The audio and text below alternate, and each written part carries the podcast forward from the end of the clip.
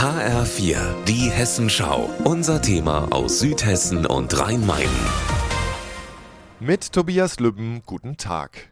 Noch vor ein paar Jahren galt der Salafismus als große Bedrohung, eine besonders strenggläubige Schule des Islam. Doch der Fokus hat sich verschoben, jetzt stehen andere Krisen im Blickpunkt. Dabei werden, auch hier in Hessen, immer noch extreme religiöse Ansichten verbreitet. Am Wochenende sollten vier als salafistisch eingestufte Prediger in Frankfurt ein Seminar geben. Der wohl bekannteste von ihnen nennt sich Abul Bara und lässt sich gerne aus über die Rolle der Frau. Frauen, so Bara, sollten ihren Körper verhüllen und das Haus nur aus wichtigem Grund verlassen oder nur, wenn der Mann es erlaubt. Sie fragt ihn zum Beispiel eine einfache Sache.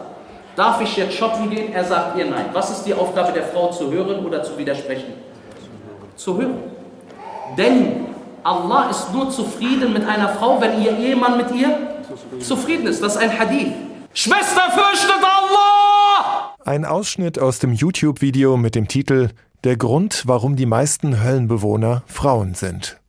Wie das mit dem Grundgesetz vereinbar sein soll, das ja allen Menschen, gleich welchen Geschlechts, die gleichen Rechte zuerkennt, dazu sagt Abul Bara auf HR-Anfrage nichts.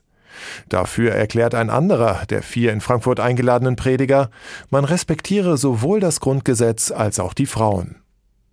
Der Politikwissenschaftler und Salafismusexperte Heiner Vogel hat da aber Zweifel. Alle vier lassen sich zum klassischen politischen Salafismus zurechnen, die grundsätzlich die demokratische Grundordnung ablehnt und eine archaisch-islamische Gesellschaft ähm, befürwortet. Wer glaubt, dass Prediger wie Bara in Deutschland im Jahr 2023 mit ihren Ansichten kein Publikum mehr finden, der täuscht sich, sagt Vogel. Vor allem Abul Bara erzielt nicht nur auf YouTube sehr hohe Reichweiten, sondern auch auf jugendaffinen Plattformen wie TikTok. Deshalb sei es wichtig hinzuschauen, wenn, wie jetzt in Frankfurt, ein Seminar angekündigt werde.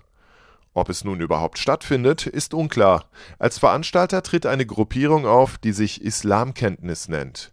Auf HR-Anfrage gibt sie an, das Seminar sei abgesagt, man habe keinen Raum gefunden. Aber im Internet ist die Szene weiter aktiv. Tobias Lübben, Frankfurt